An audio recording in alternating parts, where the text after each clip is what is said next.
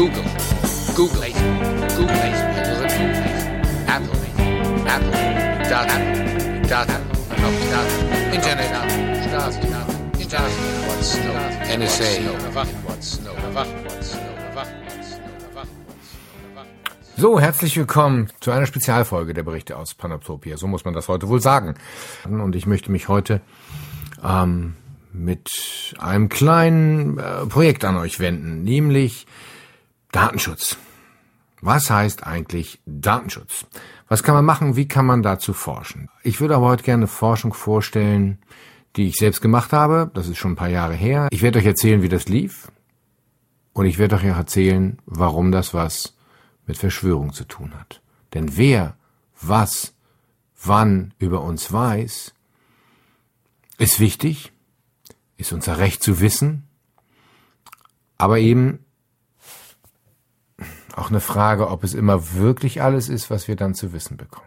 Zurück zu einem Forschungsprojekt. Hatte ein äh, Projekt Teil davon, äh, der sich mit Datenschutz beschäftigte. Insbesondere mit, können wir herausfinden, wer was über uns weiß. Also Auskünfte nach dem Informationsfreiheitsgesetz in Deutschland. Denn die Frage ist ja auch, was haben Sie da? Und was machen Sie damit? Und warum ist es wichtig für mich, das zu wissen? Nun gut. Die erste Übung war also rauszufinden, ob jemand Videobilder über mich hat. Das Ergebnis war, nein, hat keiner. Die zweite Aufgabe war rauszufinden, einfach mal verschiedene Unternehmen anzuschreiben und öffentliche Stellen und sie zu fragen, ey, was für Daten habt ihr über uns?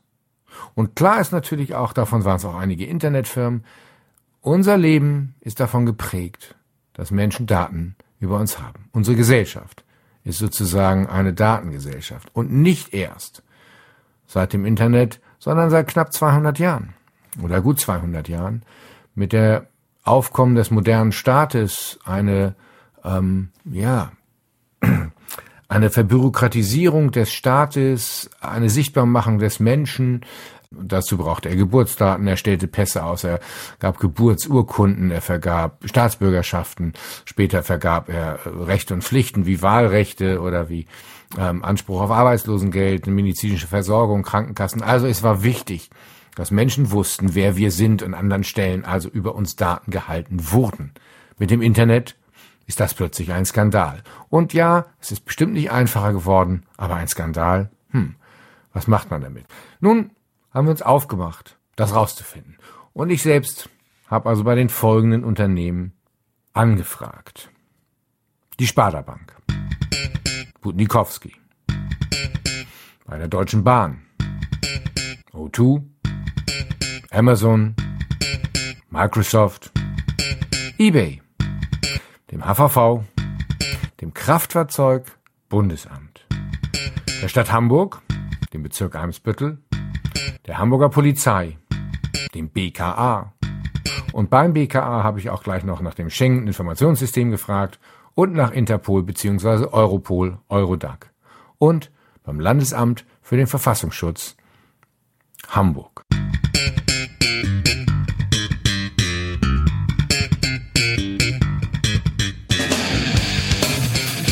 Wer hat was über mich gespeichert?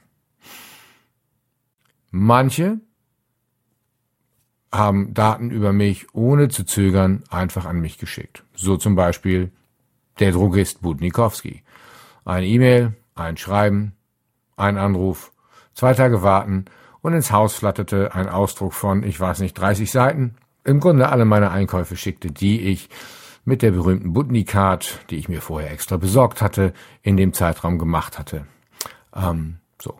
Also, man erzählte mir quasi Dinge, die ich wusste. Zweites Beispiel, die Deutsche Bahn.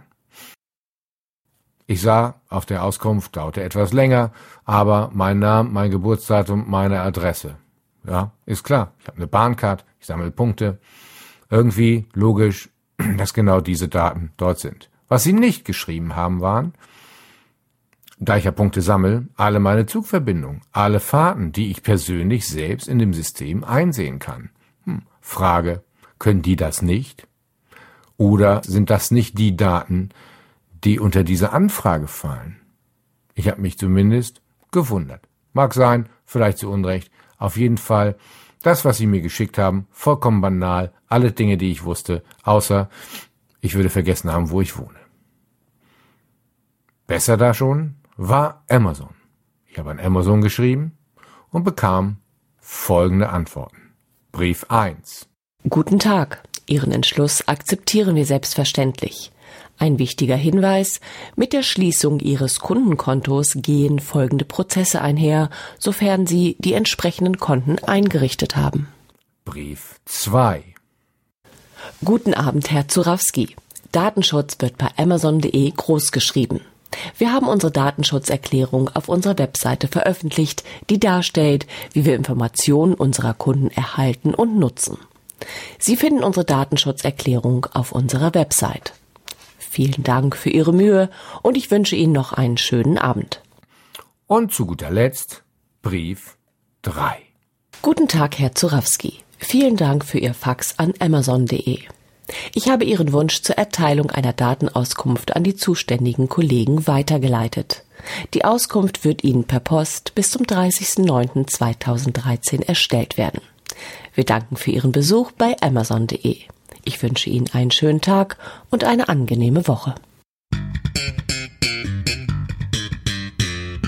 Nach dem dritten Brief bekam ich ein Paket nach Hause geschickt, ungefähr 50 Seiten, doppelt bedruckt, mit allen Einkäufen, die ich je bei Amazon getätigt hatte. In den letzten, wahrscheinlich waren es so 13 Jahre, nachdem ich das erste Mal bei Amazon eingekauft hatte, also zwischen 2000 und 2013.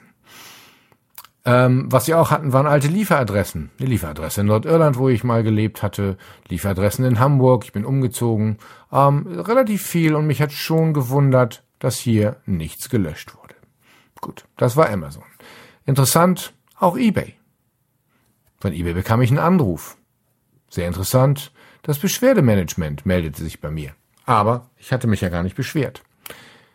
Insofern sehr komisch, wie man diese Art von Antworten aufnimmt. Zu guter Letzt die ganzen staatlichen Stellen. Manche gaben nicht so richtig was raus.